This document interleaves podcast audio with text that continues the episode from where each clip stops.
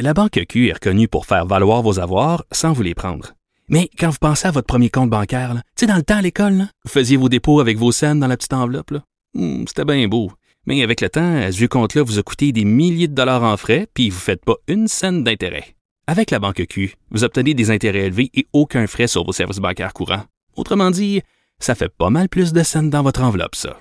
Banque Q. Faites valoir vos avoirs. Visitez banqueq.ca pour en savoir plus. Gilles Proulx. Le où, quand, comment, qui, pourquoi ne s'applique pas sa ricanade? Parle, parle, parle, genre, genre, genre. Gilles. C'est ça qu'il manque tellement en matière de journalisme et d'information. Voici le commentaire de Gilles Proulx. Gilles, à Ottawa, la, vaccination, ça marche absolument pas, ça ne fonctionne pas. Ici, on brette au Québec avec les tests de dépistage rapide, entre autres, qu'on n'utilise même pas. Euh, on force les écoles à enlever, à retirer des, euh, des euh, purificateurs d'air qui ont été achetés par des parents. Euh, là, Legault et Trudeau, là, on se demande, coudon, ils ont-tu les deux pieds dans la même bottine?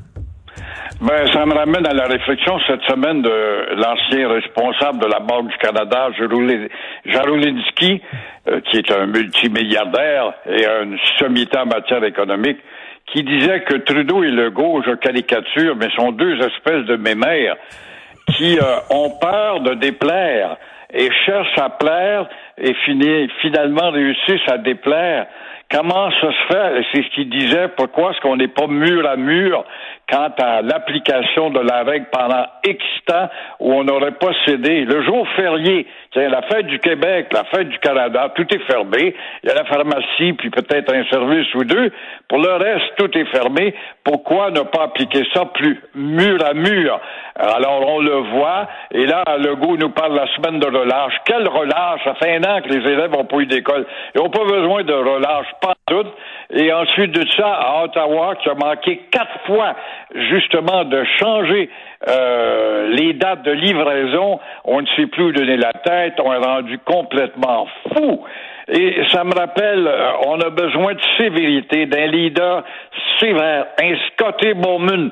Pour ceux qui sont à l'écoute, se souviennent de l'époque du hockey où Scotty Bowman était le plus dur des plus durs des entraîneurs et à chaque équipe où il a passé. Il se faisait haïr par ses joueurs, mais une fois retiré du circuit, les gars reconnaissaient qu'il était le seul par sa sévérité à avoir réussi partout où il était passé, incluant le Canadien de Montréal, qui va tellement bien par les temps qui courent. Mais Quelle je... nouvelle.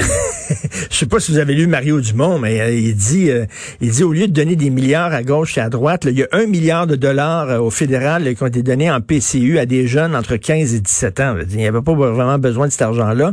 On aurait dû mettre cet argent-là pour acheter des vaccins. Oui, Mario nous fait voir le panier percé encore une fois et euh, ce temps-là, chaque jour coûte apparemment au Canada un milliard en économie.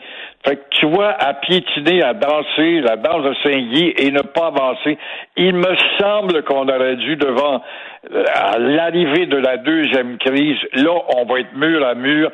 Tu sais, par exemple, on parle de du couvre-feu. Ah, que c'est beau de voir. Puis ils se vendent, puis ils font du nombrilisme. Ben, je regrette, moi, je regrette sur le pont Champlain. Hier soir, Richard, je te mens pas, j'en ai fait une chronique il y a deux semaines. T'as jamais suivi, il n'y a pas un maudit politicien qui s'empare de ça. Je regrette, mais il y a un va-et-vient sur le pont Champlain à 11 heures le soir. Je te dis pas que c'est plein comme à 5 heures le matin, mais euh, ça semble un dimanche matin normal, là. On, on défile, on s'en va où? Je ne le sais pas, mais on cherche à désobéir tout le temps, sachant à l'avance que le goût à dire, on veut pas vous déplaire, on vous comprend. À partir de ce moment-là, ça prend un langage radical et ferme qui ne plie pas, mais on connaît pas ça. J'ai parlé un peu plus tôt avec Félix Séguin qui me racontait cette histoire d'un policier qui était désarmé, puis euh, le gars qui tirait dessus avec l'arme qui avait volé au policier. C'est inimaginable. Voilà une caricature pour rire de la police qu'on a traité la semaine passée de nazi chez nos bons petits amis assidiques. Alors, un bon petit bébé, euh, Mamadi Farakara, euh, aurait désarmé un policier. Comment est-ce ça? Faudrait voir si le policier était un chétif, je ne sais pas, un consomptif, un policier de 4 pieds 2, moi j'aimerais bien le voir, il y a 10 ans d'expérience dans le corps, qui se fait désarmer et blessé par euh, euh, Mamadi, un bon petit garçon. Mamadi, on va apprendre sa culture quand on va le voir devant le, juge.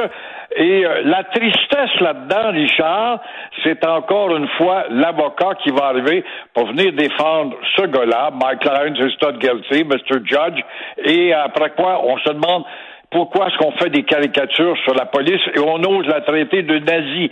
Tous les nazis, les gars qui se laissent désarmer bâtard, alors que ça arrête un maudit gars qui était en maille avec la justice. Parce que c'est dur en maudit, il a enlevé euh, le, ceinturon, parce qu'il n'a pas rien pris son arme, il a enlevé la ceinture au complet. Je sais pas comment il a fait ça. Comment est-ce que quoi? C'est un présidentateur, ce gars-là? C'est quoi? C'est un magicien? Je, je comprends plus. Il y a, il bien à comprendre. Il avait une barre de fer dans son char. Bon, on l'arrête. Mais c'est On a une police éduquée à une école de la tolérance. Et puis, soyez prudents, payez de la pédagogie. Vous allez passer pour des nazis. Ben, tu passes pareil pour des nazis en étant de maudite police de Felvette, de corps de police, de chétif, de consomptif, puis de, de gars qui marchent le dos plié vers l'avant. J'avais vu, là, les acidiques vont se rendre en cours, parce qu'ils veulent, ils veulent avoir le droit de se réunir plus qu'à 10 dans. Certainement, ils vont se servir de la charte, mais la charte n'est pas supposée s'appliquer. Mais ils vont réussir à déranger. Ils ont de l'argent pour ça, pour aller en cours et de trouver des juges beaux parleurs pour déranger l'opinion publique. Et ils savent fort bien qu'ils vont perdre. Mais en attendant, ils nous auront beurré encore une fois la collectivité collectivité québécoise, où ça va être repris par euh, le Globe and Mail, puis Toronto Sun, puis la Gazette, puis en voyons. La Gazette qui est partie ce matin, justement, dans une série d'articles de peur que la loi 101 ose se réaffirmer de ces jours, alors qu'elle ne viendra jamais. Elle va peut-être arriver un jour. On a bien hâte de voir ça. Deux élus de Pierrefonds qui se, qui se sont donné une augmentation de salaire de 38 Une belle occasion pour Valérie Plante qui devrait préparer sa campagne électorale. faut être vraiment culotté pour voir justement des conseillers et un maire, celui de Pierrefonds, se voter des augmentations de salaire quand Valérie Plante elle-même a dit, avait demandé un gel des salaires à tous les élus de l'île de Montréal. Bon, on va chercher 120 euh, 000 places, c'est pas gros, mais dans le budget de la ville, ça peut être important. Alors, mais non, mais non. En novembre, deux euh, conseillers, justement, de Pierrefonds, Roxborough, Louise Leroux et Yves Gignac, se votent une augmentation banale, 38 ah. Alors que le maire Jim Bay, lui, justifie son augmentation. Hey, écoute-moi ça. Nous, on justifie l'augmentation sur le fait que nous sommes beaucoup plus sollicités maintenant, l'appareil municipal et les conseillers municipaux. Appelle-toi un conseiller pour voir si tu vas te rappeler. Il te rappelle même pas. Un conseiller municipal, ça sert le samedi à des jeter de rondelles sur une patinoire de l'aréna locale. Et comme on est en pandémie, il n'y a pas de patinoire d'aréna locale. Alors, comment se peut-il s'occuper de ça?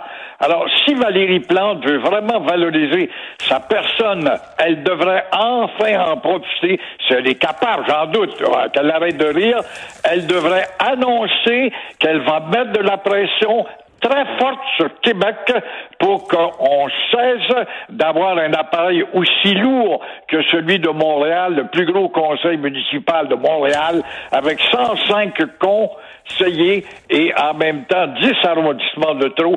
Ça, c'est le temps, ça veut se faire un capital sympathique. En terminant, avez-vous vu ça, la Cour supérieure du Québec qui a, euh, tranché, donc euh, maintenant, dans les euh, papiers d'état civil et tous les papiers du gouvernement, ça va être écrit, êtes-vous un homme? une femme ou autre.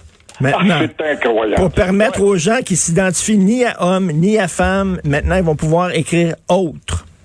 Oui, encore une fois, ça te démontre comment euh, la civilisation s'abaisse constamment face à toutes les pressions de ce qu'il y a de plus désaxé sur la Terre. Et imagine-toi, alors, à ton fait des débats, c'est bien beau de dire, moi, je vais être autre. Quelle sorte de génération quand on va répandre ça, la civilisation des autres, quelle sorte de civilisation allons-nous avoir dans une génération ou deux quand ceux-là vont être à la tête de la société dans un poste ou un autre? On s'est-on interrogé là-dessus? Jamais de la vie. C'est la justice humaine qui doit compter. Même si elle est tout croche, c'est pas grave. Je vous laisse pour le week-end. Bon week-end, Gilles.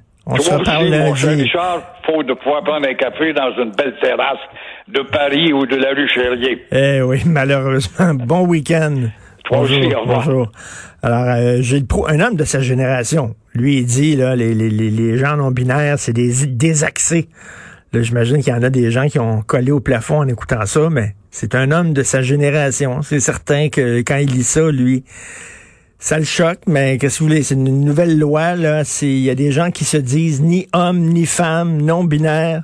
Je lisais euh, un, un- un texte dans, dans un magazine, je crois que c'est de Spectator.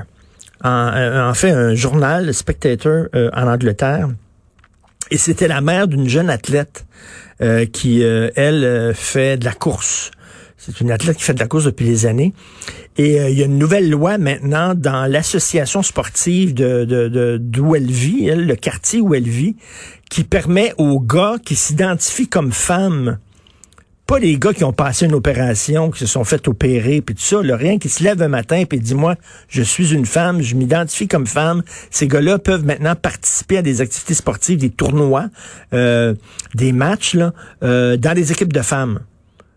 Et elle, cette femme-là, dit, ben voyons donc, elle dit, là, ma fille, elle gagne plus de médailles, elle gagnait tout le temps des médailles, puis elle était super bonne, puis tout ça, mais maintenant, il y a des gars qui courent avec elle, puis c'est certain que, parce qu'ils disent, je suis une femme. Ah, t'es une femme, c'est correct. On te permet de courir euh, dans, dans, dans les compétitions, de participer dans les compétitions féminines.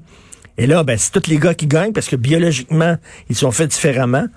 Là, à un moment donné, Christy, euh, c'est quoi ça? Je m'identifie, euh, euh, euh, du jour au lendemain. C'est quoi le mardi, le jeudi, le samedi? Tu t'identifies homme. Puis le lundi, le mercredi, puis le dimanche, tu t'identifies femme selon ton humeur du matin. Bref, drôle d'époque.